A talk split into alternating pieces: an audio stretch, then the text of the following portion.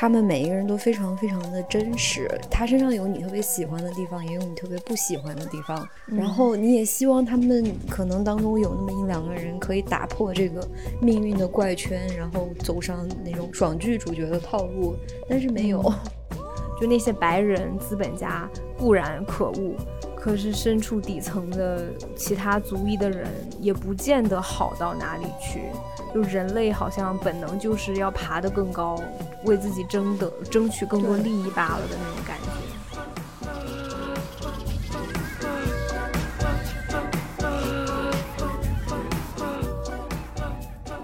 大家好，欢迎来到我们的角落，我是彤彤。我是彤彤的好朋友赫赫，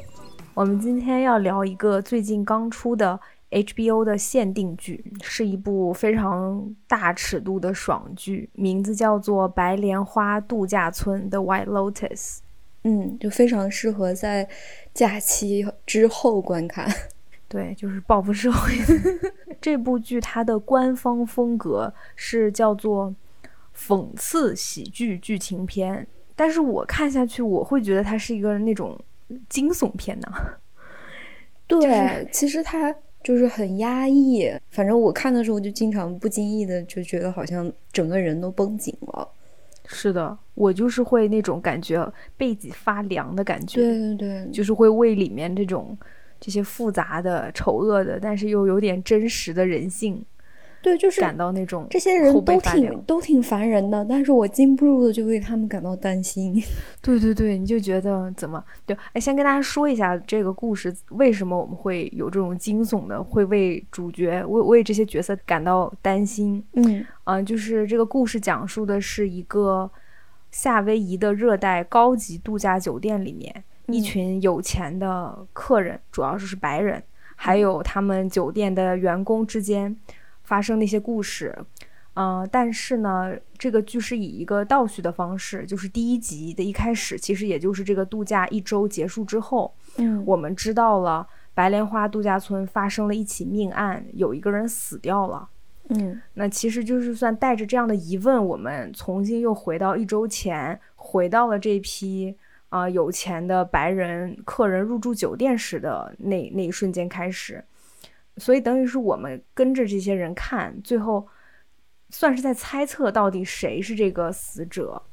对，但是我又觉得，其实当你看进去之后，你会忘记了，就是到底谁是死者。反正我是觉得不是很重要，因为这里面每个人都每个人物都真的作天作地，而且每个人只只在乎自己那点事儿。嗯，就是很奇怪、很奇特的一个剧。对，它有点像无间地狱吧，就是，就大家都在里面挣扎，然后他们每一个人都非常非常的真实，就是他身上有你特别喜欢的地方，也有你特别不喜欢的地方，然后你也希望他们可能当中有那么一两个人可以打破这个命运的怪圈，然后走上那种爽爽文主角的爽剧主角的套路，但是没有，对，我们就。不去透露这个死者是谁了，嗯，因为其实也不重要。对，是死者是谁这件事情真的完全不重要。就是他一开始设置的这个所谓的悬念，其实，嗯，一点用都没有，它就是一个障眼法。对，没错。那我们就会聊一下这几个主角。其实这几个角色，我觉得每个人都是主角，就每个人的戏份都是相当的。这个剧不存在那种什么男主女主。对，出现的那么七八个人物，每一个人都是一场大戏。嗯，因为他正好在一个这个度假酒店，所以他，而且因为主人公都是来这里度假的客人和在度假酒店工作的工作人员，所以他基本上每一集最重头的戏份就是。一群人坐在酒店的这个泳池边，或者酒店的餐厅，我们的视角在这几组人物之间来回的切换，然后这个冲突什么的，它都在这一个时段发生，所以每个人都是这个故事的主角。没错，那我们就开始先从那对新婚夫妇开始说吧。嗯，因为嗯，就是这个新婚的丈夫是嗯第一个全剧第一个出现的主人公嘛？对。这个丈夫是一个富二代的妈宝男，嗯，算是年轻英俊吧，反正他自己觉得他很英俊，叫 Shane。那他长得像，就是假如说汤姆克鲁斯跟一个松鼠生了一个小孩的话，大概就长他那个样子。就是因为那个他有点嘴巴突突的，但挺挺帅的啦。就就某些角度特别像松鼠，然后某些角度又特别像汤姆克鲁斯。他就是一个典型的那种白人帅帅哥。虽然我不觉得他帅啊，嗯嗯嗯，但是我得我得说说实话，就是客观上来说他还是不错的。嗯，那他是因为是富二代嘛，又是唯一的孩子，然后他是在他爸爸的房地产公司工作。乍一看，他是一个浑身上下零优点的人，就是对，就是又不尊重人，然后又非常的又非常的傻。你觉得他自身能力很差？我觉得他有就是那种多动症，就是他他的注意力没有办法集中。对，但你说他注意力不集中吧？他整个剧里面就在做一件事情，就在搞那么一件事情，就就是因为他带着他很漂亮的新婚夫新婚老婆来到他爸妈给他们订的这个蜜月旅行的这个酒店里面，嗯，他发现他待的房间不是他妈给他订的。然后，于是他就去跟这个领班掰扯说啊，我们订的是一个更高级的蜜月房间，你给我们这个房间好像不是那个最高级的。对啊，结果其实是应该是酒店搞错了。嗯，但是那个领班叫 Armand，他就为了掩盖自己的错误，就不停的撒谎。然后这整部剧里面，这个妈宝男都在跟这个大堂领班斗智斗勇，最后还举报了人家，让他失业。对，就是那那种，因为他的老婆真的特别特别的漂亮，超级哎，这个女孩叫啥？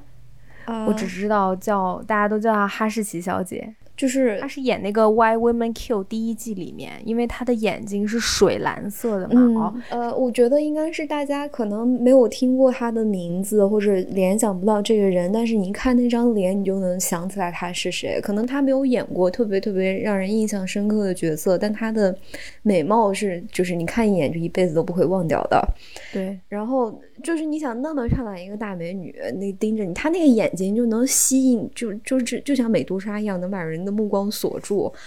然后这个男的还能还能忽略他老婆在跟他倾诉情谊的这个美好的瞬间，然后说我要找那个领班，我要给他老板打电话，我要跟他的我要跟他的老板投诉，我要把他炒掉，就是就是典型的白人的特权阶层的那套思路，就是一个人如果他他他不把我伺候舒服了，我就要让他丢掉工作，对。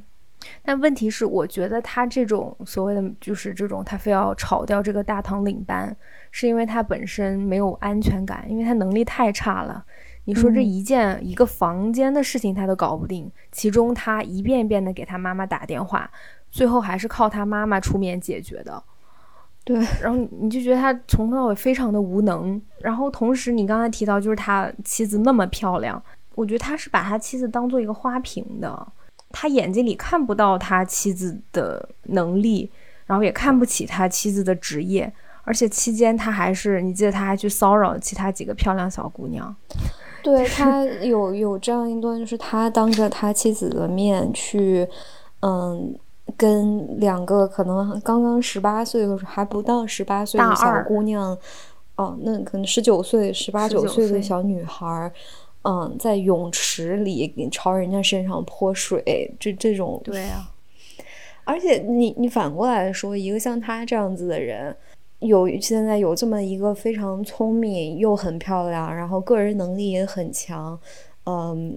很就是很有主见的那样一个女孩子，是不会跟他这种人结婚的。对，因为看不上后面，对对，这后面我们就可以带到他他妻子。那在说他妻子之前，我我特别想问一下你，你觉得这个妈宝男有没有任何优点？没有，你也觉得啊？有有有有钱，他有他有个有钱的爸爸，这算一个优点啊。嗯，在经历过生活的毒打之后，我不得不承认，有钱的爸爸是一个优点。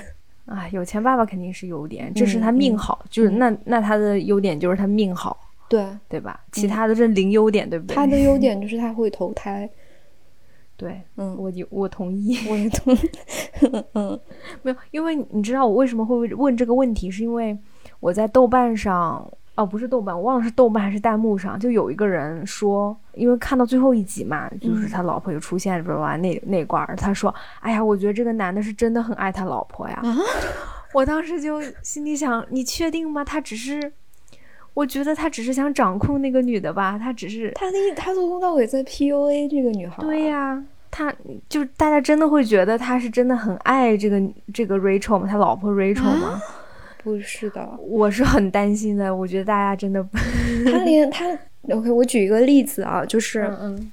就是这个 Rachel 他们俩他们俩之间从来到这个酒店以后，两个人就开始发生一些矛盾，不是那种明面上的矛盾，就是内里这个他的这个老婆 Rachel，她一直在思考，就是我到底呃愿不愿意，嗯，怎么说呢？我愿不愿意维持这段婚姻？嗯，因为因为他们俩就是存在巨大的阶级差异嘛，就是就是灰姑娘嫁给了王子，差不多是这种故事。然后当 Rachel 后面觉得我不我不想继续做你老婆的时候，Rachel 跟他提出来说，我觉得我们结婚是个错误。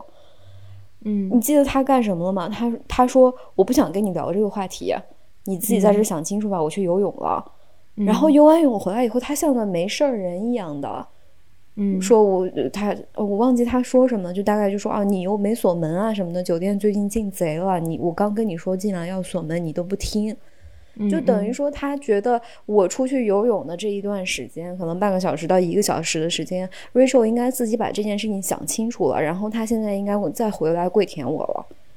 而且我记得当时他还说了一句话，他说你要是真的想要离婚的话，你就会走上一条。非常黑暗的道路，万劫不复的道路。嗯嗯，我觉得我们就接着说一下这个 Rachel 吧，就是这个灰姑娘，这个金发碧眼、超级美、超级美的年轻女孩。棕发碧眼，棕发碧眼嘛。嗯哦，反正好美啊！大家叫她哈士奇姐姐，因为她眼睛太蓝了嘛，就像哈士奇的眼睛那样蓝，就是那种很罕见的冰蓝色的眼睛。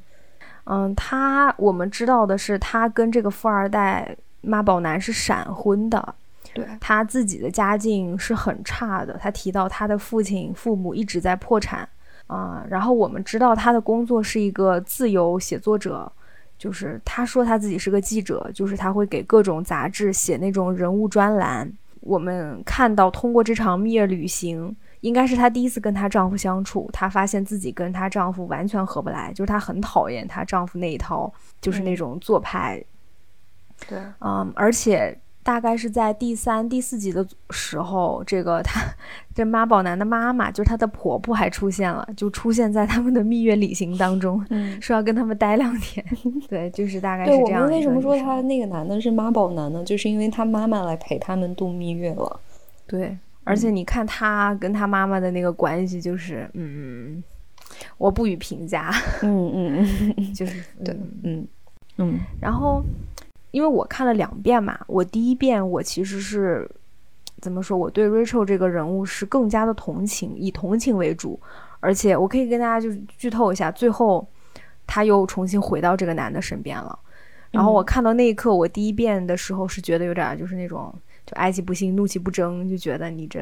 你这不咋地，是不是？你最后还不是妥协了？就是我还挺，但还是为他惋惜的为主。嗯，但我看到第二遍的时候，我发现其实很多细节，就是这个导演都在铺垫。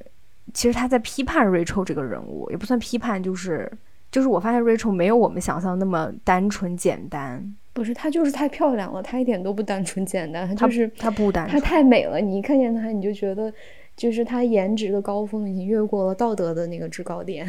对的，对的，对，所以我们站在道德制高点上仰视她的美貌。对，就因为她太美了，而且她太纯情了，所以你不觉得？你觉得她特别委屈？嗯，但她确实也委屈，就是她也委屈，还是要同情。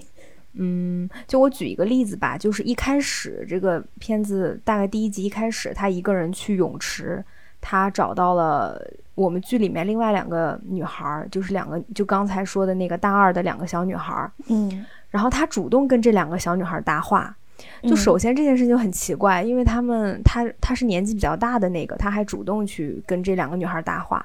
然后这两个女孩其中一个白人女孩就叫 Olivia，嗯，就是一副那种很拽拽的样子，然后这他们的对话差不多进行到三分之一、四分之一就开始，他会说啊，我我跟我丈夫结婚了呀，我们怎么怎么地，他家很有钱啊，我家没有这么有钱，他就他就很奇怪，他把这些事情都跟人家讲了。嗯，然后大概这个对话进行到快结束的时候，他终于问出来了。他说：“哎，那个 Olivia，我看你的妈妈特别眼熟，你妈妈是不是一个很有名的人呢？”然后当时 Olivia 就笑笑不说话。是 Olivia 的那个好朋友说说啊，他妈妈是商界女强人，叫 Nicole。嗯，然后这个时候，这个这个女孩就这个新婚妻子 Rachel 就说啊，对我就知道她，哎呀，我还给她，我还给你妈妈写过专栏呢，怎么怎么样，怎么怎么样，就是这这段对话没有结束的很好嘛，因为那个小姑娘一看就是一种叛逆少女，然后又很看不上这种，对，而且他有点感觉，他有点看不上这种就是想要挤进上流社会的花瓶吧，所以他就挺讽刺的看着 Rachel，然后 Rachel 就不说话了。然后这一段我第一次看我没有觉得怎么奇怪，第二次看我就觉得好奇怪呀。那他，你其实想想看，他去主动跟两个年纪那么小的小女孩搭话，他就是想要问你妈妈是不是那个有名的妮蔻啊？对，他是他从一开始就是步步为营的想要去接近妮蔻，然后后来也确实接近了，然后有了这部剧的其中一个名场面，就是他 Rachel，他是一个。我觉得他没有朋友，他没有朋友，他应该在真实生活当中没有很好的女性朋友。怎么说呢？我觉得我现在回想一下这个这个过程，就是他想要去接接触到 Nicole，，然后跟 Nicole，，嗯，甚至可能会成为朋友的这个过程，我觉得他是想要去，嗯，利用她丈夫的这个身份和地位，对，然后打出自己的一个交际圈。对对，是的。嗯，然后她去跟李扣呃第一次聊天的这个时候呢，就是她正好用了一个借口，就说我以前为你写过一篇专栏的文章。嗯嗯，然后我现在结婚了，我想要，嗯，就是你是一个事业女性嘛，然后你的婚姻也很幸福，你看你还有两个孩子，你们那个一直都没离婚什么的，就你你们俩，我想要就就是你能不能给我一些婚姻方面的建议啊什么的？然后两个人一开始聊的是很好的，就是你跟我说你是不是签婚前协议了？他说对，嗯，然后你跟我说你看你这个你这个是有风险的，如果你们你们过得好就算了，万一你们两个以后就出了什么事情，两个人决定要分手了，婚前协议这个钱是就不能保证你现你还能过上现在这样的好日子的，所以你不应该辞职，你应该继续工作，你你没有这方面的保障，不能放弃自己的事业。对对，然后尼寇就一顺嘴问一句说：“那你到底是干嘛的呀？” 然后 Rachel 说：“啊，我是个我是个作者，我是个记者，我以前还给你写过专栏呢。”这可就完了。尼寇说：“你那专栏写的是什么狗屎？你胡说八道！对，你还你还批判我？对对对，因为这件事情其实最早 Rachel Rachel 就跟 Nicole 的女儿说过，说她是一个作者，但是她主要写作的。”方法就是他会从那些大的媒体上把那些人的简历摘抄下来，然后修改一下，再交上去。对他有提过。然后当时他在跟你扣说的时候，他就说啊，我给某某某 business 写过你是什么 top ten 的 business woman 什么之类的。然后你扣说哇，那篇写的超级差。你说你说我的成功是乘着什么 me too 运动的顺风车，不是？然后你扣当时，然后然后这个瑞秀当时说。哎呀，这个其实也不是完全，我不是我完全写下来的呀，是另外一个某权威杂志上面根据你的简历修改的。然后你扣就说：“那你还是个记者呢，表示你是个很糟糕的记者。”然后这个事情最让我感到震惊的是后面，后面 Rachel 跟她的富二代老公说，就是吃饭的时候，他说：“我告诉你，那一对母女，那个妈妈就是个碧池，嗯，那个女儿也是个碧池。” 就是我惊到了，就是可能真的因为她太美了，她她那个很邪恶的那一面让我真的惊到了。就是，对，就是首先那句话的时候是很违和的，真的好违和啊！就是首先本来就是你这个专业性不够嘛，嗯，而且其实我觉得，如果真的有一个很权威的一个就很成功的女性跟他跟他提了一嘴，就说你你这样是不对的，你这样写的不好，其实是对他职业一个还挺好的帮助。如果换一个成熟的人，可能一开始他会很生气、很愤怒，但是后面你仔细想这件事情，它不是一件坏事。但是好像 Rachel 她完全都没有这种事业上的 两方面啊，一个是就是 Rachel 她确实她她是没有她是一个没有事业心的人，就是嗯，他说我我觉得他在前半段就是一个唯唯诺诺的废物，然后到后半段变成一个堂堂正正的废物。一方面他的个人能力很差，可可能没有什么天赋，也没有接受特别好的教育，而且另外一方面他没有任何的上进心。就是他，他在听到尼寇对他的批评以后，他没有办法去思考，就是说，呃，为什么尼寇要这样批评我？我哪些地方做的不对？他思考的只是你凭什么批评我？对，就是个碧池，你你骂我了，就是你不对。而且，但是，但是另外一方面，尼寇确实是 挺碧池的。尼寇我们会后面讲，尼寇确实也很，嗯，就是尼寇一开始是带着善意的，但是尼寇他跟他他跟 Rachel 讲话的，就是他批评 Rachel 的时候。嗯，我觉得这个这个地方暴露出来的是他的工作能力也有问题，就是他是他是带着一个上级去批评下级的那种态度，但是嗯，你说话是丝毫不委婉的，嗯，他在给给人反馈的这方面的表述方式也是有一定问题的，让人不得不怀疑尼寇他就是靠着 Me Too Wave 才升职的，就是他对这事儿。这么敏感，我觉得他是靠着抱男性老板的大腿才才升职的，对，嗯，尼寇我们可以之后说，尼寇他很有问题，但是就是这，对她，对她是一个非常典型的金发女老板，嗯，我们已经骂了好几遍，好几个金发女老板，对，对，就是我觉得 Rachel 这个人。嗯，我很同意你说的。她，她表面上一直在说，我需要有我的事业，我是一颗恒星，我很怕我绕着绕着就变成了绕着我丈夫转的一颗行星了。但是大姐，这段婚姻是你选的，这段婚姻带给你的福利，你也很享受啊。你你理所当然的住着这么豪华的酒店，吃好喝好，嗯，你还背着勾样的包，那那一个包你可能起码他得写好几个月的文章。哦，那都都不一定能买得起。他写文章可能就是就是一百五十几百刀，对呀，那种对，对啊，对啊，就是你就是你一方面觉得我跟 Shane 在一起很很痛苦，没了自我，我好担心怎么样？你记得他后面最后一集去跟那个店里的黑人按摩师在讲他有多痛苦什么的，然后那黑人按摩师那个 就直接关我什么事？就当然那那个我们也会。之后聊，但是就是你觉得他讲那些事情，对啊，关我什么事啊？这是你自己选的呀。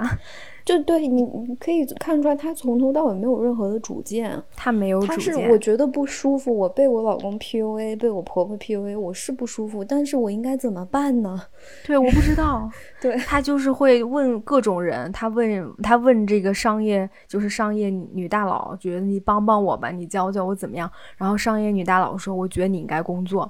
然后她接着就非得要在蜜月期的时候接个活儿，要写那个文章。嗯，然后她老公就很生气，说：“你蜜月期写什么活儿啊？你你别接活了，你别写了，这才一一一两百块钱。”对，那他说的是我已经五个月没有工作了，因为我之前在准备婚礼。对对对，然后她老公就来一句：“那谁叫那你那你谁叫你前面五个月 准备婚礼的时候不接活呢？就是很有意思嘛，对吧？嗯嗯。那最后我们就这个也可以跟大家剧透一下，就因为最后她还是最后一幕，她还是决定重新要回到丈夫身边，而且她哭着，嗯，像一个芭比娃娃那样跟她丈夫说：“说我保证，我一定会高兴的，我一定会高兴，我保证。”嗯，这个时候你就知道她她妥协了，就是她她放弃了她的。但是你这个事情从头想一想，就是她基本上从。来到这个度假村，可能五分钟过后就不就没有开心过，因为她老公意识到我们这个房间有问题，我得去跟那个经理杠。然后，然后她，但她因为因为她是一个非常非常没有主见的人，所以她从头到尾是碰见一个女的，她就开始跟人家倾诉，我现在就倾倒她的情感垃圾，就我我现在特别的困惑，我不知道我这个婚姻能不能维持下去。但是特别奇怪的一件事情是。这里面的每一个另外一个其他的女性角色，对她都是非常非常带有恶意的，没有任何一个人愿意在这个时候帮她一把。你觉得会不会是因为她太漂亮了？而且大家都觉得你都嫁给这么有钱的人了，你能有啥烦恼？我觉得是，就是大家没有人愿意做别人的情感垃圾桶。因为你你你仔细想想，他身边这些人，要么都是这些非常有钱的白人，可能比他还有钱，他们平时生活中是不可能当这个情感垃圾桶的。嗯，那如果是那些，如果是这些就是酒店的这些员工，那他们平时见的太多了，他们当太多情感垃圾桶了，下班时间就要下班的。你拉着人家要下班的人聊这些破玩意儿，问题是你也。你哪你也不可能说真的给人家一沓钞票是吗？对吧？就像那个他已经没有利用价值了嘛。但是我我我觉得唯一一个真诚的给了他建议的人，其实是她婆婆。是的，是的，就是她婆婆说，我我这句话，她婆婆这句话我特别特别的同意啊。就是她说，没有一段婚姻是真正平等的。嗯，就是哪怕你不是，就是就是一个一个穷鬼嫁到我们这样巨富家庭来，你你跟一个其他人结婚，可能那个人就是可能可能两个人颜值是不匹配的，或者对呃工作能力是不匹配的，收入是不匹配的，就是婚姻是不可能绝对的平等的。所以，同意。嗯，就是所以这样想想的话，就是这个圈子里面，就是就是在酒店的这个巨富阶层的小圈子里面，大家都鄙视他，因为觉得他想走捷径。但是其实他跟一个比如说有大城市户口或者大城市有房的人结婚，那也是在某种意义上走了捷径的，他也是实现了一个阶层的跨越。只不过他这一步跨的就是稍微有点大。对，虽然他婆婆那个人真的就是非常典型的。婆婆，那个婆婆太棒了，我太喜欢那个角色。哎，那个婆婆真的，那个婆婆就是你能想象的有钱人的那种。就是甩给你，我给你五百万，你离开我儿子，就是有点那种感觉的婆婆。而且演员那个很优秀，因为那个婆婆说了几个很好玩的事儿。她一个说了说，那么多女孩来来去去都想嫁给 Shane，但是你留下了，你你得到了这个精神，对你，因为你让他高兴，所以你下，所以你下半辈子就是要让我儿子高兴。那个你得到一个金灿灿的皇冠，然后 Rachel 说，那我得到金灿灿皇冠。我我们这是选美比赛吗？怎么怎么地？然后她婆婆来了一句：“哎呀，那皇冠有啥不好？它是金子的，它很有，它很贵，它 shine，它亮闪闪漂亮，有什么不好呢？”对呀。其实我觉得，因为你看她婆婆对 Rachel 说的最多一句话就是：“你太美了，你我们那个婚礼上你真的太美了，所有人都说哇，这新娘子太漂亮了。”我觉得这个婆婆和这个富二代这个儿子。他们是很清楚，他们想要在 Rachel 身上拿到什么的，就是这个很漂亮、很可爱的老婆就够了。嗯，但是是 Rachel 可能现在他还没有想明白，他能从这段关系里面得到什么。对，因为他他选择了一条。嗯，不归路，对，就是真的是不归路。就是他既想要获得，他想要从这段婚姻当中获取他他平时是一辈子都得不到的东西，但他又想要获得这些有钱人的尊重。但是其实他这个婚姻就像是一份工作，她的她的丈夫，她的婆家其实就是她的老板。你哪怕你出去给别人打工，你的老板也是不会尊重你的。对啊，也是会 P U 你 P U A 的，所以就是这这他他是一开始没有认清楚这段婚姻到底对他来说意味着什么，没错。然后我觉得，所以我觉得她婆婆老跟她说，就是你要你要高兴起来，你要高兴起来，你看开点，你高兴起来，这个事情是。就是从他的角度来说，这是一个非常非常真诚、很很善意的建议。就是你你这条路是你自己选的，你应该认清你自己，你你想要获得什么，然后你兢兢业业的做一个花瓶。对对，但是你你能获得的东西可能比你想象的要多得多。是的呀，因为你想看，她婆婆很有可能就是这么一个人。嗯，他一直在跟 Rachel 说说，你真的不要工作，因为你帮我们家里面，你你开这些 party，你帮我们维护一些面子上的东西，这都是这就是你的工作。其实她婆婆已经说的很明白了，对啊，我不觉得她最后完全搞明白了，我觉得她可能还需要个一两年才能把这事儿搞明白。嗯，但我觉得如果她能变成她婆婆的那样那样子的人的话，可能她这个婚姻就算是比较成功的。因为我我在就是嗯微博上面有有关注一些博主啊，他们就是会利用业余时间做一些嗯就是家暴受害者的心理辅导，然后他们说就是在在因为其实家暴跟 PUA 它在精神控制这方面是有相似之处的嘛，就是说很多受害者他。嗯，他摆脱这段关系的这个过程是一个反反复复的拉锯战，不是说我今天决定我要离开这个精神控制我的人，明天我就真的能打包走的。所以，嗯嗯嗯，我我觉得他就是因为因为这整个六集的过程中，我们是在看这个人他到底能不能迈出这一步，离开这个很差劲的男人，但他最后没有迈出这一步，我觉得是也是跟就是他身边真的没有其他的女人在帮他是有关系的。嗯嗯，但你觉得他能找到其他的这样的知心女朋友吗？嗯，我觉得不一定。我觉得在那个圈子太难了。对，而且因为他他本人也不是什么，如果我生活当中认识这样一个人的话，我也不想成为他的朋友。就是他除了真的他太漂亮了以外，我觉得跟他在一起说话好好窒息啊。没有人愿意做别人的情感垃圾桶。就是他没有办法，他一直在跟别人说他自己的那点事儿，他也没有真正的去了解别人什么的。对，他不是一个很好的人，他就是太漂亮了，就是他就是太漂亮了。对，对对对，所以我第一次觉得他好难过。哎呀，我觉得他好惨。后面我觉得他同情他，但是对，你想想，这是一个全员恶人的剧，他他真不是什么好人，他真的不是好人，可能也是演员表演的太纯情了，嗯，就是太美了。我我我们说说下一对夫妻吧，因为之前 Rachel 有跟 Nicole 他们聊过，就说哎呀，你们这夫妻对吧，生活在一起二十几年，那下面对夫妻其实就是 Nicole 和她的老公 Mark，你就会发现这两个人 这二生活了二十多年的夫妻，其实就是一地鸡毛，真幸福。对，就是他对他们家看起来是那种成功的婚姻典范，而且是新时代的 成功婚姻典范，因为 Nicole 是一个。呃，大的应该是一个大互联网企业的 CFO，然后她的老公不知道是干嘛的，不一定有工作，没有工作，嗯，好像没有工作吧，嗯，然后有两个孩子，一儿一女，就是吧，完美双全，凑了一个好字，然后，嗯，然后就反正就，而且他们他们来度假的时候是带着女儿儿子，还带着他的女儿的一个就是好朋友叫 Pola，一个黑人小女孩。嗯，反正非白人的小女孩，嗯，就显得这个家庭特别的博爱。然后，对，嗯，就这家人，我们可以把这几个人一起说，就每个人都不正常，太不正常了，但是又非常的可信。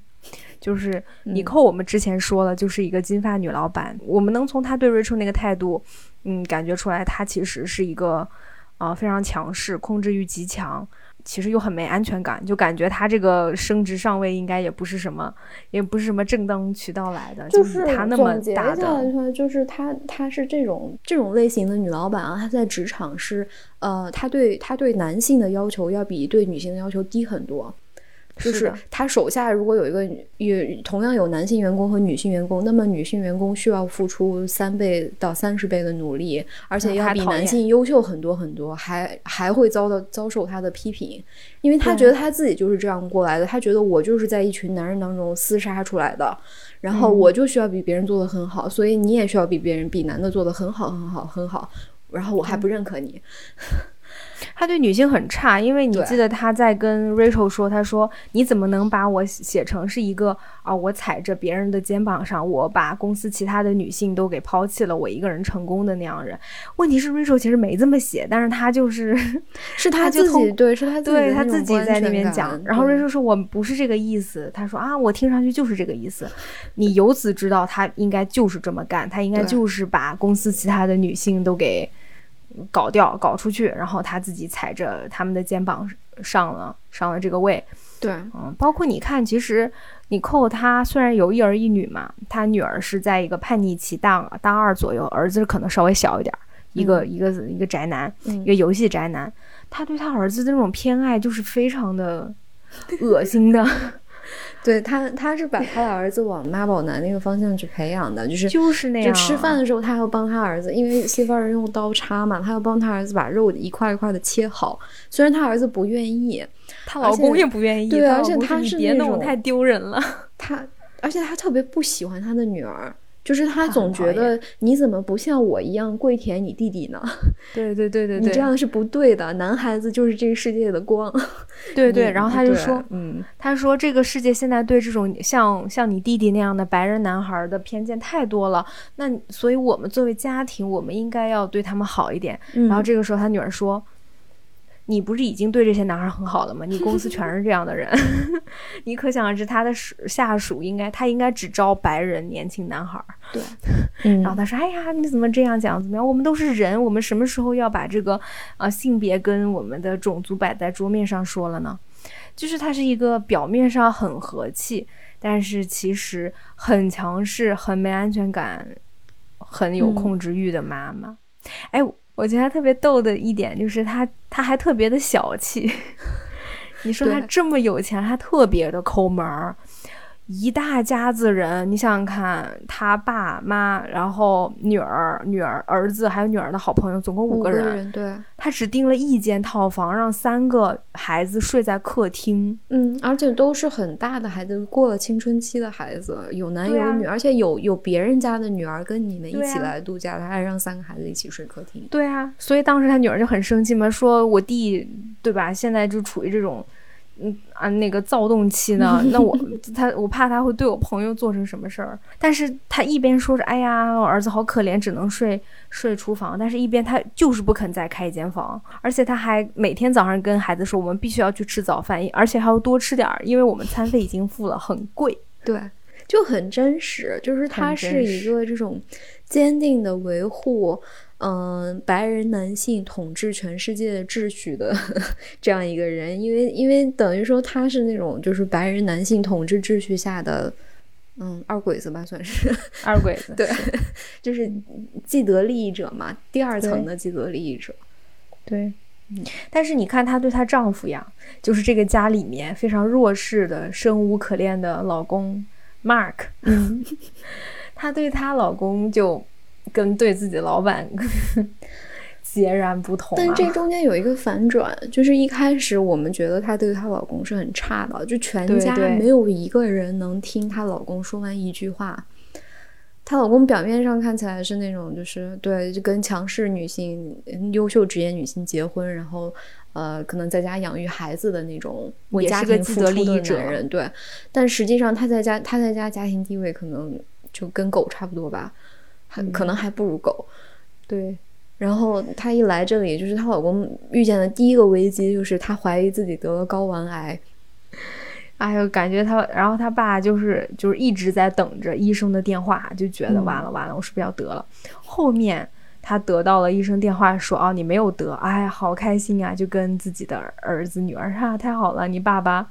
不会死的，你还要你还要跟你爸再多相处个几十年的，对。结果就在他知道自己没有得癌症的时候，因为他之前给他叔叔打电话，因为他知道他爸爸也是得癌症去世的，他想问他叔叔说他爸是得什么癌，具体是哪个癌症去世的。嗯，然后他叔叔后来给他打电话说，哦，呃，你爸爸不是癌症去世的呀，你爸爸是死于艾滋病，然后你爸爸是一个同性恋，然后马克就彻底崩溃了，因为在他心目中，他父亲是他的偶像。是一个强壮的像一座山一样的那种阿法 male，然后他就开始担心自己会不会也是同性恋，就让我想起来我之前看了一个单口喜剧专场的段子，就那个喜剧演员就说：“真男人就应该跟男人谈恋爱，有什么那就是他爸男人的事情。”对，就是阿法 male 中的阿法 male。然后在这个期间，我们发现一件事情，因为没有人理理会这个爸爸。嗯，就是 Mark 自己说，他说现在男性就像被阉割了一样，就没有男性气概。然后当时他儿子说啊，是不是因为你觉得妈妈赚钱赚得多，你就觉得自己没存在感？他说啊，不是这样子的，不是这样子的，就是全家只有这个儿子跟爸爸说话，就是他女儿是很看不上他的。对。然后他在跟他儿子聊天的时候，他说起了一件事情，嗯，就是说他其实以前出过轨。因为他大概就是说他妈妈太强势了呗，嗯，然后他就都觉得自己没有错，对他没有男人气概，然后他就去外面找了别的人，结果后来被他妈妈发现了，然后他就给他妈妈买了一条七万块钱啊，是吧？七万块钱的项链，还八万，哦，七万五块五的项链，然后他来了句是花我自己的钱，给给妈妈买了一个项链，嗯，就是他其实说了他们两个之间二十多年的婚姻是出现其实很重大的问题的。所以这个地方就是，我觉得这地方是尼寇对 Mark 的那个态度的一个反转。对，就是之前我们觉得他是就是她可能是因为她太她太她事业太成功了，然后她老公只会带孩子，然后她特别看不起她老公。然后到这里，你就发现她对她对 Mark 那种爱答不理的态度，可能一方面是因为 Mark 曾经出过轨，对，但是这个背后的一一件事情就是，为什么你以后这么强势、这么自信、这么嗯、这么是吧优秀的一个女性，还要容忍一个出轨的老公？因为她要完美的婚姻呀，她要 完美的家庭。我觉得你扣。你扣有一点很像我们之前说的那个《黑袍纠察队》里面的马德琳。嗯，我觉得婚姻、孩子这些对她来说固然重要，但是这些远远比不上他自己的名声、工作，还有他自己的成就那么重要。就是在你扣眼里，他一个完美家庭是他的一个漂亮的面子。对，就有点像就是美国的那种就是政客。就必须要，我要我要竞选，我就必须要就是又有老婆又有孩子，或者有老公有孩子，然后我的这个家庭要特别的完美，我们一家人都都整过牙，然后 都穿那种什么毛背心儿之类的，就就齐整整齐齐的那那种感觉。对，就是但私下里面都是 rotten 的，就是都是有问题的。我儿子女儿讨厌我，我老公出轨，但是我不在乎，就咱们表面上得是好的，非常可怕的家庭。我们说说他女儿吧，嗯，就是可以把女儿和他带他带过来的那个，就是那个其他族裔的那个漂亮女孩一起说，嗯。首先，我想就是这两个女孩都好漂亮呀，哦，她俩好美啊，是我同意，而且她俩是不同的美，我更喜欢，我更喜欢她那个朋友 Paula，我也喜欢 Paula，哇，她是真的是，因为你记得第一集那个演员叫什么？那个演技好棒啊，Paula 是吧？嗯。我觉得两个女孩演技虽然都不错，但 Paula 更好。嗯，就是她把一些很微妙、很复杂的一些小细节表达的更准确。对，因为她从头到尾都是那种面无表情，但是经常会很讽刺的一笑。对，那样。嗯嗯，就是因为这两个女孩从头到尾他们会聚在一起，然后偷偷的聊。他们比如说，哎，你看那个。有钱男的，哎呀，那啤酒肚怎么怎么样？哎，你看那个女的，一看就是，你看那个 Rachel，一看就是就是吧，嫁了好人家了，乘顺风车什么，就是他们两个就是很很青春期小小姑娘会有练过的那种，你知道吗？就是 就是批评别人的时候，两人一人一句，嗯，对，可顺了，是，而且因为他们还在读书嘛，就他们还啊都比较理想主义。嗯，他们在这个期间读了很多深奥的书，什么弗洛伊德啊、尼采啊什么的。对对对。然后这两个女孩之间也很有意思，因为她们两个，呃，首先 Olivia 是白人嘛，她就是 Nicole 的孩子，是这个比较有钱的，也算富二代了。然后她的朋友 Paula，我们知道应该不是那么有钱。这两个女孩子之间的虽然是友情，但是这个友情也是一个，也是一种有点病态的不对等的感觉。对。可能一开始，可能前三集我们会觉得他俩好的就是能穿一条裤子的那种，而且因为就 Paula 很聪明，嗯，也可以看到他他对这个，呃，就是什么社科文文学文学这一类的东西有很多的思考，所以我觉得 Paula 是呃启迪了 Olivia，是的，就是开阔了 Olivia 的眼界，然后让她可以跳出她的这个白人女孩、白人富有女孩的身份，思考一些就是人世间的不平等。但是的，但细想一下，去其实就是就是 Olivia 找到了一个新的叛逆的角度，可以批评自己的父母，然后一边一边在度假村享受，一边说我们我们这些白人怎么可以这么残忍，就是嗯碾压这个世界什么的，嗯，然后可能到第三就是中段或者后段的时候，你会发现这两人的友谊是确实是不平等的，不光是家庭条件方面的差距，也是。因为 Olivia 是一个非常非常有掌控欲的人，就像他的妈妈，跟他妈妈一样。但她的这个 掌控欲很病态，就是对，呃，他应该是，嗯，他应该是，他必须要做这个，他跟 Paula 友谊友谊关系当中的这个，嗯，施予者上风，嗯，就是我什么都有，然后我给你分一点点，作为我的义气。嗯，但是 Paula 不能，Paula 什么都不能有。如果他有了，我就要把这个东西抢过来。对，嗯，Paula 在这个度假村里面跟一个当地的原住民，就是原住民男孩好上了。嗯，但是他他们两个是偷偷约会的。嗯后来这个男孩就问他：“你为啥要偷偷的跟我约会？”他说：“因为如果我的呃，如果我朋友 Olivia 知道我在跟你约会，他就会把你抢走。因为以前就是这样子的，就 Paula 的之前的男朋友都是会被 Olivia 抢走。嗯因为这个原住民男孩有有有跟 Paula 说，就他们夏威夷当时。”嗯，地都被这些白人抢走了，然后现在他们还得给这些白人的有钱的客人去表演这个舞蹈，怎么样？但是他又不得不这么做，因为他缺钱，他得给他是，哎，哥哥还是什么治病啊什么的。嗯，对。Paula 就觉得哇，这些白人资本家真的很讨厌，然后他就他就告诉这个小男孩儿，嗯这这有钱人家的那个密码，让这个男孩去偷他们的那个七万五千块钱的项链儿什么的。嗯结果后来被抓住了，这个男孩不也被送监狱了？巴拉巴拉巴拉。然后你在这一瞬间，你发现 Olivia 之前虽然一直都在说白人资本家很龌龊啊，怎么怎么样，但是当他发现他好朋友做错事情了以后，他虽然没说，嗯，但是他的态度就已经站在他父母那边。对，就是他完全摒弃了他之前说那些白人都是白人资本家都是坏蛋的，他他换上另外一套，就说你们你们这些对吧？你们这些有色人种就是偷抢什么的，怎么怎么地，嗯你们用不正当的手段，你们你们也没好到哪儿去什么的，嗯。你就觉得很有很有意思，就是这两个人都很有意思，嗯，就他俩的 那个塑料友谊，在这个时候才露出了真面目。爆发。嗯对对，就 Paula 肯定是做错了嘛，我觉得嗯。他肯定是这个这毋庸置疑，你对正义的这个理解呃绝对是有偏差的，不完整的。对，但是我又觉得他可能，因为他确实年纪比较小，而且他他做这种事情，他的这种报复，我觉得他是在报复 Ol- Olivia，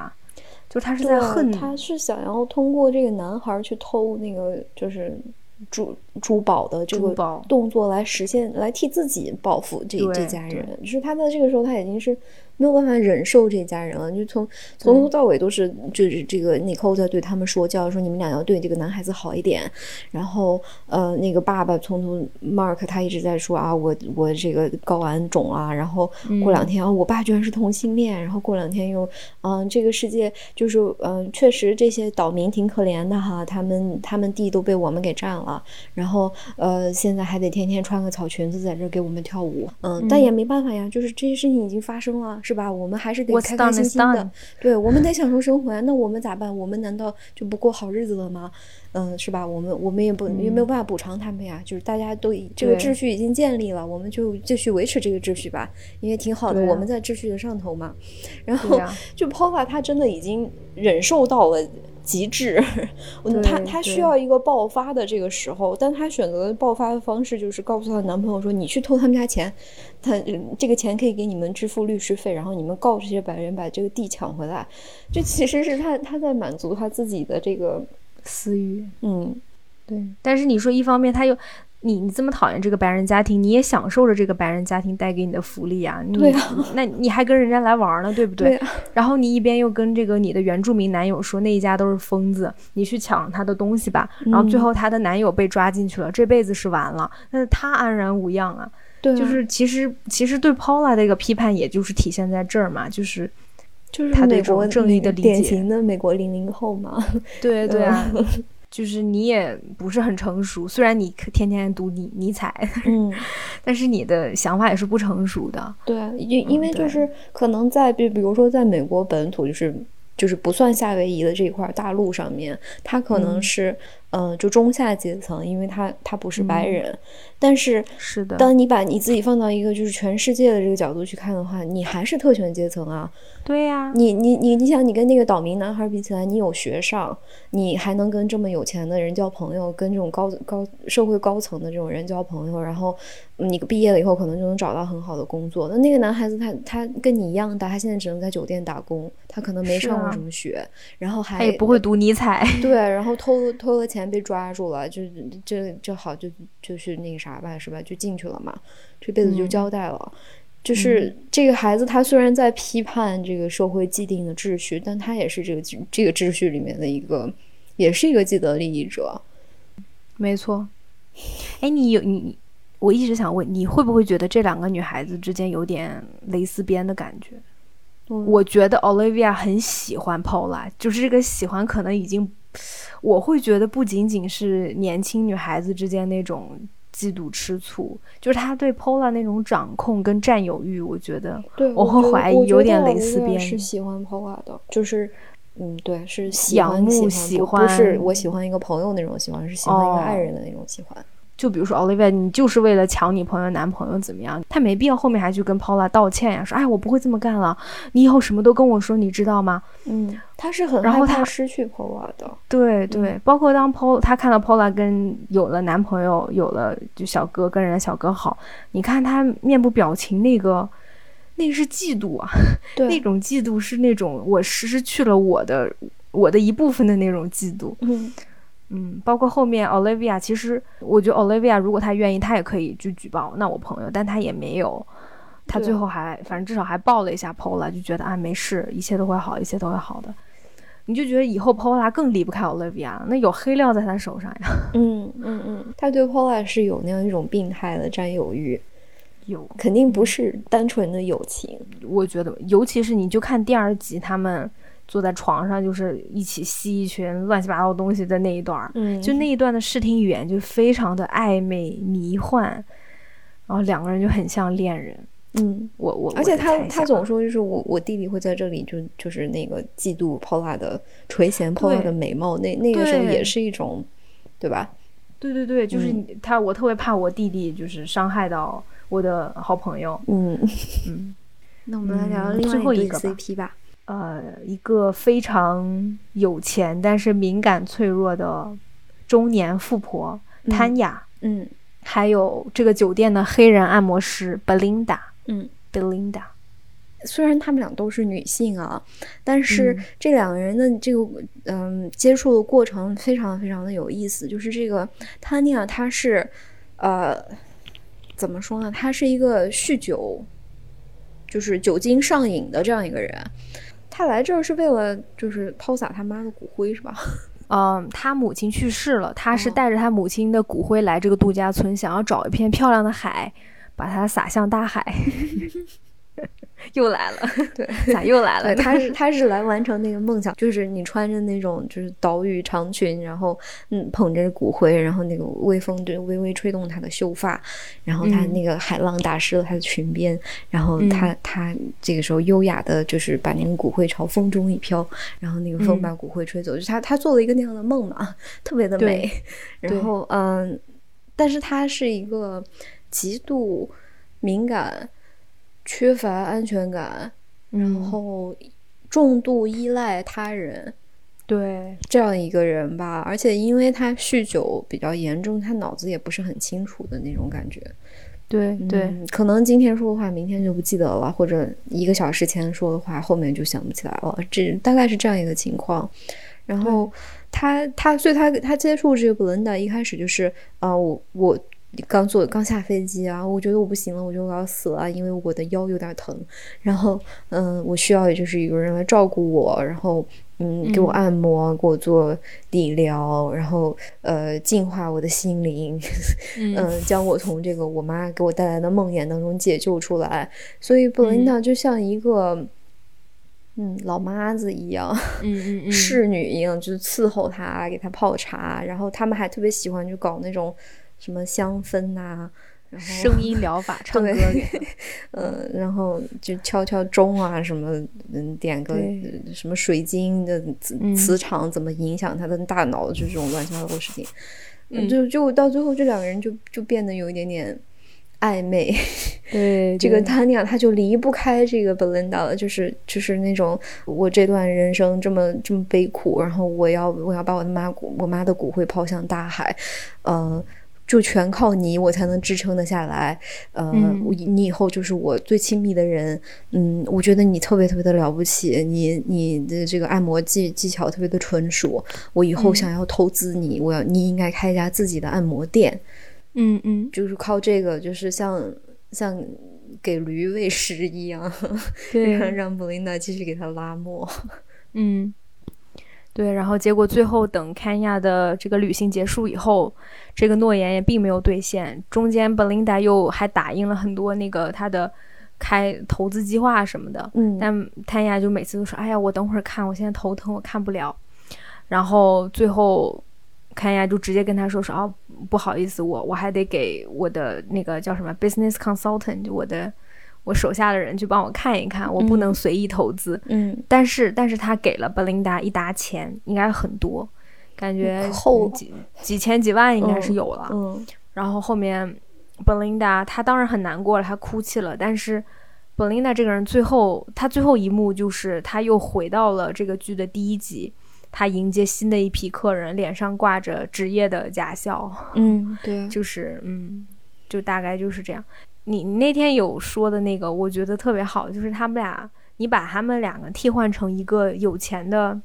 男的。可能来到农村，来到乡村，喜欢上一个当地的活泼可爱的 女孩儿嗯啊，对，然后俩人那个浓情蜜意几天以后，这男的离开了，成为负心汉。嗯，但这女孩呢，固然伤心难过，可是也得到了一笔精神损失费，对啊，就继续带着微笑等待下一个白马王子。我觉得他们就是那种经典的那种，就是。呃，富富家男爱上穷家女，然后就始乱终弃，但是有一个性别的转换啊。是他俩就是这种，嗯，我我觉得这对 CP 就有点凸显了这个导演对人性的那种讽刺，就是就那些白人资本家固然可恶，可是身处底层的其他族裔的人也不见得好到哪里去，就人类好像本能就是要爬得更高。为自己争得争取更多利益罢了的那种感觉，就是好像我们这样说下来，你感觉好像这个黑人女魔师 Belinda 她是这段关系当中的受害者，但是，呃，就这件事你要对比 Belinda 对其他人的态度，你可以可以你可以看出来，她自从他发现这个 Tanya 对他有依赖以后，他真的是在跪舔。真的是我天呐，嗯，然后就是非常的谄媚，对，就是就是你需要什么，我都能为你做到。你要坐船出海去撒你妈的骨灰，我就陪你去。然后你你你你觉得好像你做不到，然后你这个精神崩溃了，我就把你送回酒店，然后我我我伺候你睡下，我给你按按摩什么的，然后给你把什么什么时候水备在你的床边，我再离开。就是他放弃了自己的一切原则，然后他对这个 Tanya 的这种照顾也超出了。嗯，就是酒店服务人员对 顾客的照顾，就完全是是的，完全是封建时代的这个女仆和她的主人。他就是为了等看他家赶快看他的投资计划表，然后给他开店呀。对，他也有一次在电话里跟他孩子说了，说啊，有一个很有钱的白人女的要给我投资。嗯，就是他带着一种非常骄傲的那种表情。就是他为了这笔投资是嗯抛下了自己的尊严。对你就是后面对比他对面对 Rachel 的那些哭诉，虽然 Rachel 那些哭诉确实也是无病呻吟，但是他 Belinda 的态度非常差。嗯，而且这个是有一个转变，就是一开始是 Tanya 还没有跟 Belinda，就是还没有把 Belinda 踹掉的时候，嗯，他还在等 Tanya 回复，就要不要投资他。然后这个时候，他看见 Rachel 一个人坐在那里哭泣，就说啊，我要不要跟我老公离婚什么的。然后他他把他的电话，就是自己的手机的号码给了 Rachel，说我是我是这酒店工作人员，你如果真的需要，随时给我打我，对，随时给我打电话。然后到了。到他最后一次去见 Rachel 的时候，其实是 Tanya 已经说了，我我就把把那个像砖头一样厚的钱扔给他了，然后说我就咱咱俩别见面了吧，我开不了，相忘于江湖。然后这个时候，他他坐在那里看 Rachel 在那哭，他就就是。这个这个时候是人性最恶的那一面露出来了，就是你又你又不会投资我，你又不会让我自己开店，我为什么要听你在这哭？这就是你的这些事情，你知道我今天经历了什么吗？我被人用钱砸了，这个就是只能说，就是人 人的道德水准是会随着自己的境遇而忽高忽低吧。嗯，但你说他之前给 Rachel 递自己的名片，难道也是纯善意吗？我觉得也不是啊，对吧？他就是看啊，你有钱，他会觉得你会不会能真的给我？结果这一聊，发现啊，原来你也是没钱呀，你也是个跟我差，你还不如我呢，可能。嗯，但至少就是之前还是有那么一丝丝善意在吧？善意在，现在就是后面真的就是。态度非常差，然后也也把我惊到了。但我也喜欢他，我觉得他那个动作也很，就是那种就是你本来就是你你还要问我的建议，你让我建议你离不离婚，你是关我什么事？对 就是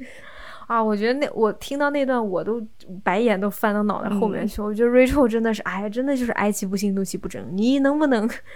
争点气？是不是？对，嗯嗯嗯。最后我们说说几个单独的人物吧。嗯，我们先聊到这个领班吧。其实他是这个剧的 C 位，哎，他是真正的男主角，就是按照这个 casting 卡斯来说，嗯嗯。但是我不觉得他是男主角啦，一样，我觉得这个剧每个人都是主角。嗯，如果把他看成男主角的话，这个剧就是一个爽剧，因为他是这个全剧最爽的一个人。嗯，他可太也算是，他真的是，就是他真正想做的事情他都做了。嗯，对，就是啊，这个这个领班 Arman 他。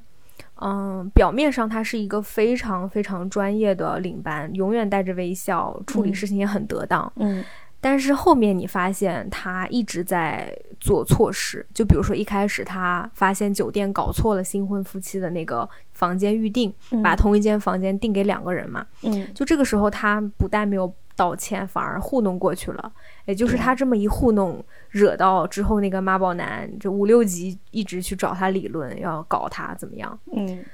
嗯，然后在这个过程中，你发现他继续在编造谎言，就是他还跟这个妈宝男一起什么斗智斗勇什么的。对，对，后面他还偷了那，就是他还拿到了那两个女孩的包背包，发现里面的一些麻什么的，结果他自己拿去吸了，因为他是有比较严重的酒瘾。嗯，对，后面看到这个角色。他撒的那些谎也圆不回来，你就发现他越来越焦虑，就开始要去喝酒吸麻，然后接着越来越糟糕。嗯，对，他是他是从头到尾就是在走下坡路的这样一个人。对对，嗯，其他人是在原地打转，他是真的走了一个下坡路。是，嗯，因为演员是一个澳大利亚人，然后哇，他本身好帅呀，他很帅，搞成那个样子。但我觉得就是他的那个澳大利亚口音给这个角色增添了很多很多的魅力。就是异域风情有一点，对，就是就让这个人物好像就给就多了一层滤镜的那种感觉，有有嗯，而且他他绝对是这个剧里面的演技担当，就是因为我们一般看美剧，他们就比如说有人在嗑药的这种这种情节啊，非常堕落违法的情节，嗯，就会 有一些就是他们最常用的一种拍摄方式，就是那种就是。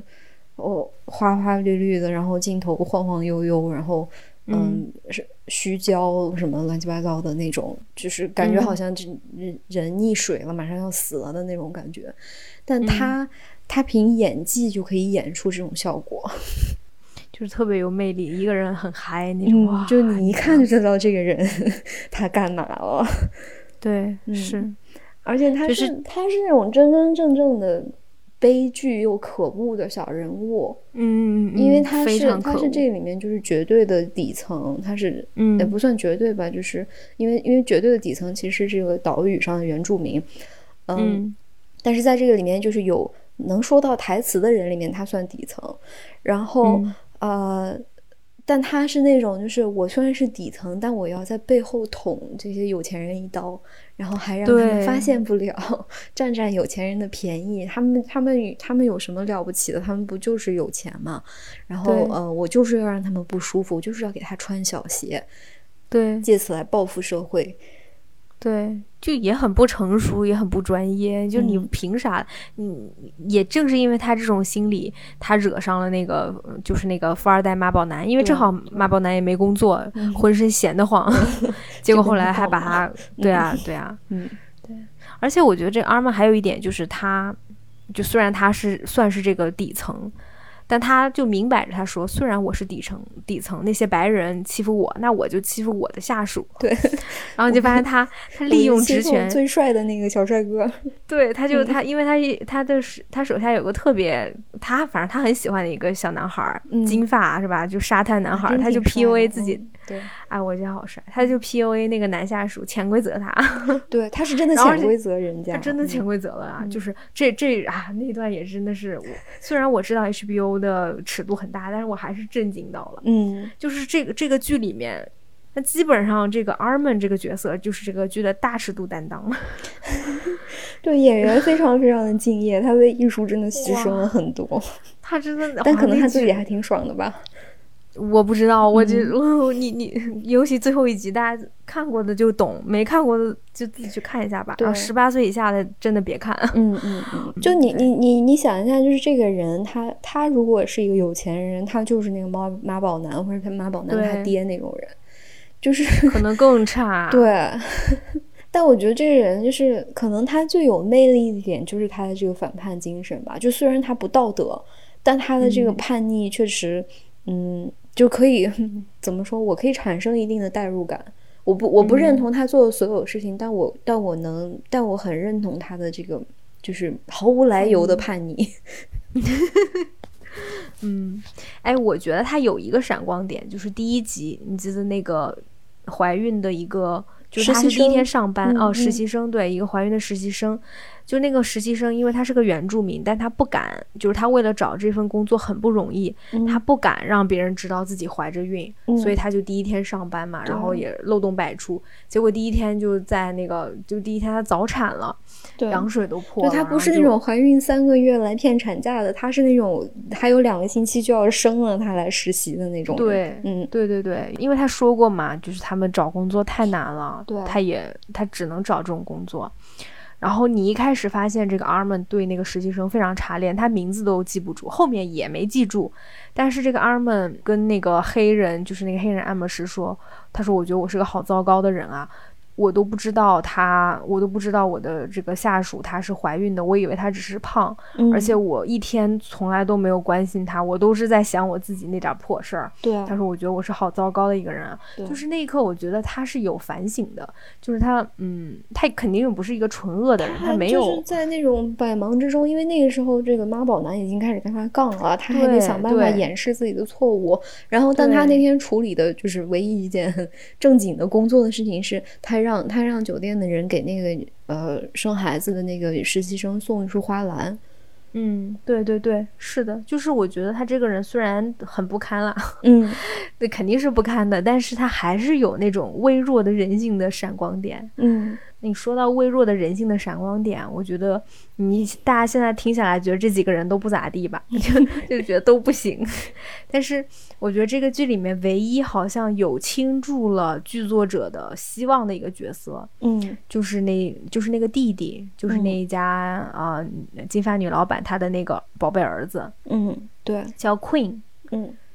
嗯。然后我们刚才不是说了吗？Queen 就是一个典型的 Z 时代网瘾少年。躁动网瘾少年，哎，躁动网瘾少年，对，就离不开手机、iPad、任天堂。嗯嗯，社恐宅男，又对大自然毫就毫无兴趣。嗯，就是因为他啊，他被他姐姐赶赶出去了，因为不想让他在一个房间睡，然后他就跑到海滩上睡觉，结果还把自己的手机给弄坏了。淹了是，iPad 也淹了。嗯，对对，但是这个人物他正好因为他在海滩上睡觉嘛，所以他是全剧唯一一个看到了清晨的鲸鱼跃出水面的那个样子。嗯，然后后面他还偶遇了一个皮划艇的团队，加入了他们。对，就是你能在你能看到，就是清晨的海面黄黄的那种灯光下。就是那种黄黄的滤镜，他跟其他那些大男孩一样挥舞着手臂，在风浪里面就划船。对，那个那个真的很美，我我都想去划那个船。嗯，对，然后然后他那个背景音乐啊，背景音乐我会我们会放到最后片尾曲，就是应该是他们夏威夷原住民的一首音乐，就是非常非常的治愈。对，就是他通过这个划船就找到了。嗯，他年轻的人生的意义。然后他跟他的父母说：“我不想回去了，反正现在你能上网课嘛，我就想我就想留在这儿跟着他们划船。我们明年还能参加比赛。”对对。然后你觉得总算有一个人有一些些变化，就是他是一个白人有钱男孩，以也许以后他有可能也会变成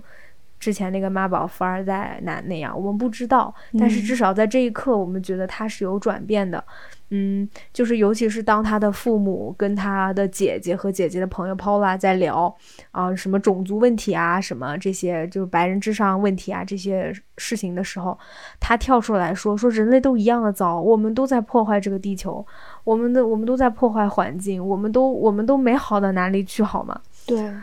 因为因为这个故事它是一个彻头彻尾的悲剧，从这个故事的一开始就有一些人他在他在就是努力的想要去改变这个秩序，或者从这当中挣脱出来，从就是摆脱这个桎梏，然后然后过上另外一种不一样的生活，但是到最后大家都失败了，所以这个这个小男孩等于说是就是寄托着我们唯一的希望。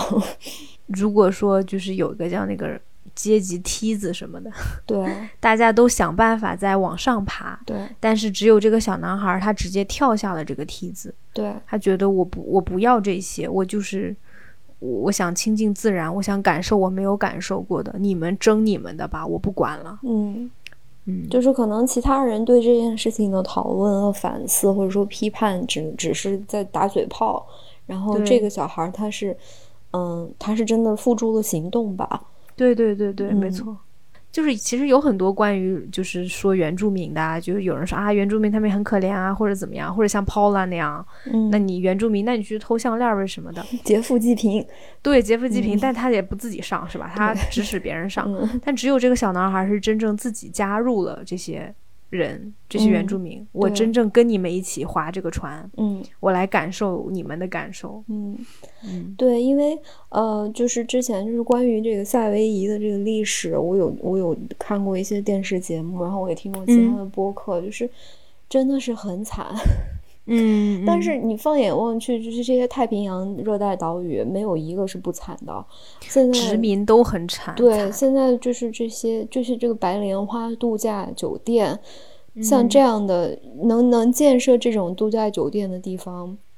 它背后其实都是有着这种非常血腥的种族清洗啊，然后屠杀啊这样的故事。然后这个这个岛屿最后可能是落在了这个西方国家、西方列强的手里，才能真正建起这样的酒店。然后这里的原住民如果有幸能够活下来的话，他们就只能穿着草裙子给人家跳舞。挣那么一点点辛苦的小费，然后失去了自己的土地，然后可能他们本来有自己的部落或者自己的国家，但是他他们现在只能是这些就是西方国家的一部分。嗯嗯，然后像在这像在这样一部剧里面，虽然表面上看起来是批评白人，但是其实这个原住民连台词都没有，就那么一个小男孩有一两句台词，就是那个凯那个角色，就是 Pola 的男朋友，最后还被抓了。对，嗯。惨的还是这些原住民，对，就是大陆的那些话都说不上的人。嗯，我就是觉得，就是这个剧，嗯，它最美的地方啊，其实是它不去拍就酒店里面的这些穿的很很光鲜亮丽、提着名牌包的人，是他他在那个拍那个海浪，然后就是岛屿的什么日出日落。然后那个海底的那些地方，虽然虽然它其实它的作用都是讽刺，就是它它下面一定会接一个，就比如说他们去潜水，然后看见下面那些珊瑚啊、热带鱼啊，然后下面一个镜头肯定就是小女孩在船上吐，晕船的那个那个屎黄色的呕吐物落到海水里面的这种镜头。但是真的就是就是这个这个地方这个岛，它它美的那一面其实不在这个酒店里面。你不觉得这个剧很有意思？就是它是度假村，大家是来度假的，但是没有一个人是真正来这边享受生活、来度假的。对，到最后就只有这一个小男孩，可能还稍微去看了看外面的景色。他们来一个热带海岛度假，然后大家都在泳池里面游泳，对，然后奇怪。对，看看手机、看电脑、看书，对，然后互相七大姑八大姨聊这些乱七八糟的事儿，没有一个真正的去。那个小男孩如果不是被他家人赶出去，他也不会去沙滩上睡觉，也不会早上看到鲸鱼。嗯，就那么美的一幕，没有一个人看到，那一刻你就觉得，哎呀。好像如果我们去这样岛屿，是不是我们也会干这样的事？是的，就玩全程玩手机啊。对啊，对啊。其实我看了以后，我也会反省自己，就是如果以后真的有幸 能去这样的地方，就真的看看我们美丽的环境、美丽的地球吧。看一眼少一眼啊。对，对。我觉得总体这是一个非常奇特，是我真的看过最奇特、最怪异、尺度最大的一个剧。嗯，我觉得这个编剧跟导演感，我是觉得他应该不太正常，因为他是同一个人嘛。对，叫那个什么 White，对对，Mike White 还是 Mike White，好奇，他长得也好奇怪，你大家可以去看一下他的长相。白人吗？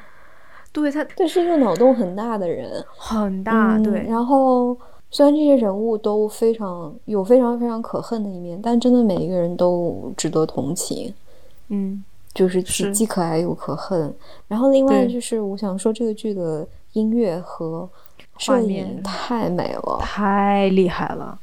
首先，它那个摄影整个是一个非常色调非常黄的，像油画一样，饱和度很高的一种，对对对，一种颜色，对，很好看。就是。每个人脸你看上去都是那种柔柔的，然后黄黄的，就是那种感觉。嗯，他是真的，就是因为他这个酒店，你你在哪里搭这样一个景都可以，但他真的拍出那种就是热带海岛的那个阳光的那个感觉。他那个就是真，你去去夏威夷，它的那个阳光的颜色和就是可能跟空气湿度还是什么玩意有关系，反正是不一样的，是跟不一样平我们在其他地方看到的不一样的。他是把那个感觉拍出来了。嗯，